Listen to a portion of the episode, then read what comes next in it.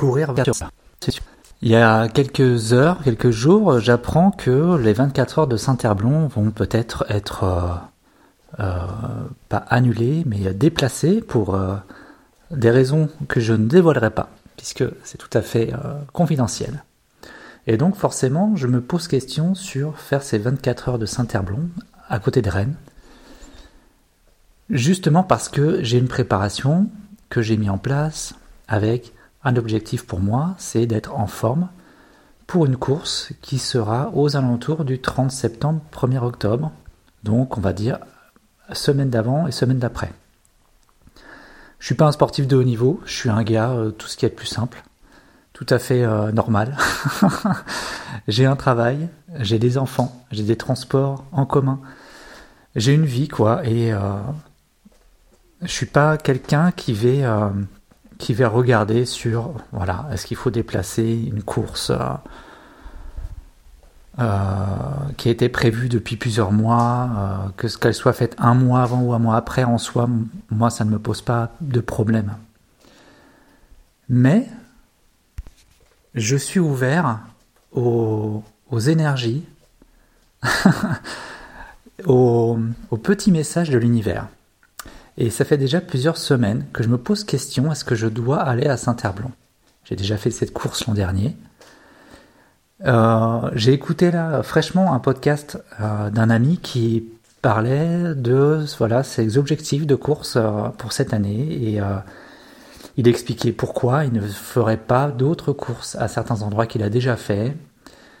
Et je me pose la question également si tous ces messages que j'ai eus de l'univers ne sont pas là pour me dire stop, ne va pas là, va plutôt autre part, va tester autre chose. Et c'est vrai. Je connais déjà les 24 heures de Saint-Herblain, j'ai déjà fait plus de 100 fois le tour du, circuit. et je crois que j'ai envie de tester autre chose, un autre endroit. J'ai euh, découvert l'an dernier, quand j'ai fait mes différentes recherches sur les, sur les 24 heures qui existent en France, un 24 heures qui s'appelle celui de Royan, donc à Royan, euh, sur la côte atlantique, euh, à, côté d'Arcachon. Enfin, Arcachon plutôt au nord d'Arcachon, au nord de la Gironde. Euh, donc vraiment en bord, bord de mer.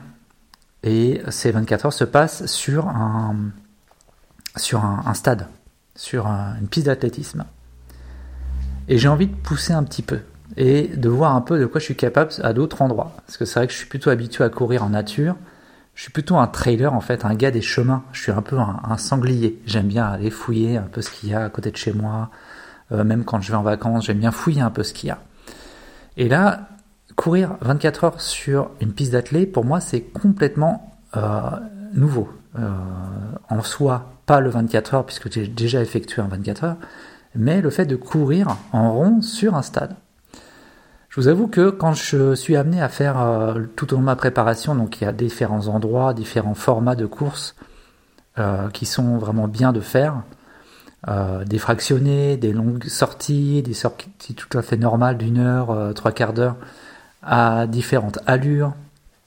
Et quand je sais que je vais courir une heure en rond autour d'un stack de rugby, j'avoue que c'est pas quelque chose qui m'enchante. Mais ça fait partie du plan et j'aime bien aussi justement me, me, euh, challenger. J'ai envie de découvrir un autre endroit. Et pour moi, les 24 heures de Royan, donc cette année, vont se passer euh, le même week-end que la course de Saint-Herblon.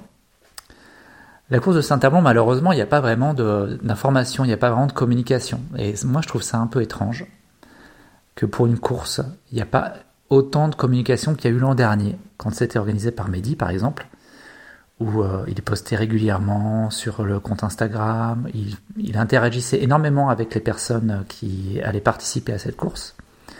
Il y avait une vraie énergie de camaraderie, on va dire, et c'était une course qui était attendue. Là, cette année, j'ai l'impression, c'est peut-être tout à fait, euh, tout à fait mon impression, c'est mon impression propre. Hein l'impression qu'il n'y a pas toute cette communication et pour moi ça ne m'enchante pas, tellement. Donc là j'ai sous les yeux, je vous cache pas, j'ai sous les yeux le bulletin d'inscription pour les, les 24 heures de Royan.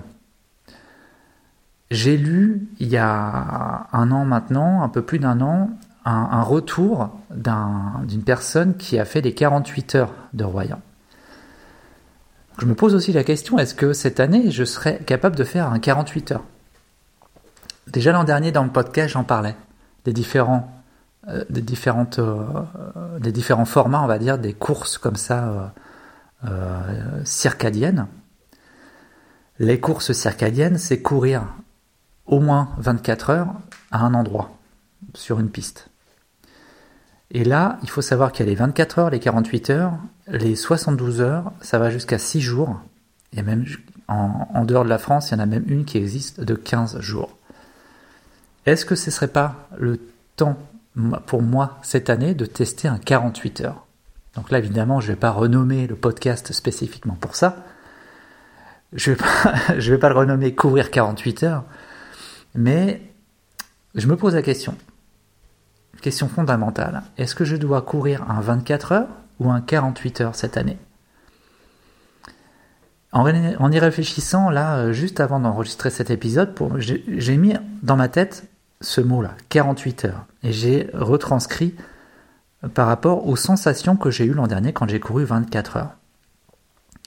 Et les différentes sensations que l'on a, euh, je trouve qu'elles sont intéressantes quand on fait un 24 heures, parce qu'elles sont toutes différentes en fonction des heures de la journée.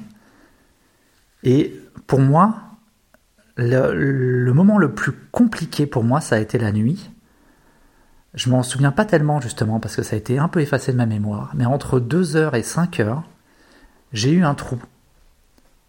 Alors je sais que pendant ce gap de temps, j'ai eu en effet un moment où je, me suis, je suis allé me coucher, à peu près une demi-heure, où j'ai dormi une demi-heure. Mais le avant, donc entre 2 heures et 5 heures, je n'en ai plus aucun souvenir. Et c'est ça qui, qui, me, qui me fait peur un petit peu, on, va dire ça, c'est vraiment le mot peur. Qu'est-ce qui se passe quand tu cours 48 heures? Pour moi, la gestion du temps, elle est tout à fait différente, puisque de toute façon, il va falloir dormir. Je peux décemment, décemment pas courir 48 heures sans dormir. Et quand j'y dormir, c'est au moins 2 ou 3 heures. Donc je me pose des questions là-dessus. Euh, est-ce que j'annule mon inscription à Saint-Herblon cette année? Et je m'inscris à Royan en sachant que les inscriptions sont jusqu'au 22 septembre. Euh, ça coûte 65 euros, donc c'est un petit peu moins cher que Saint-Herblon. Il y a, euh, c'est une course à Royan qui est connue depuis plusieurs années maintenant. Les 24, les 48 heures sont très connues. Je sais qu'il y aura du monde. Euh, donc voilà, une question profonde pour moi. Est-ce que je change ou pas? Le fait est que je continue ma préparation, je cours tous les jours.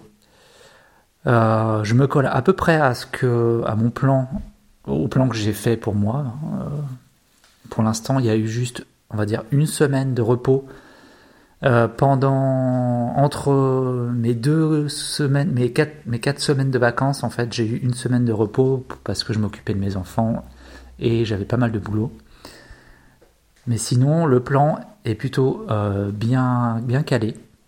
Et euh, je suis toujours aussi content de faire cette préparation. Et j'ai hâte de la continuer.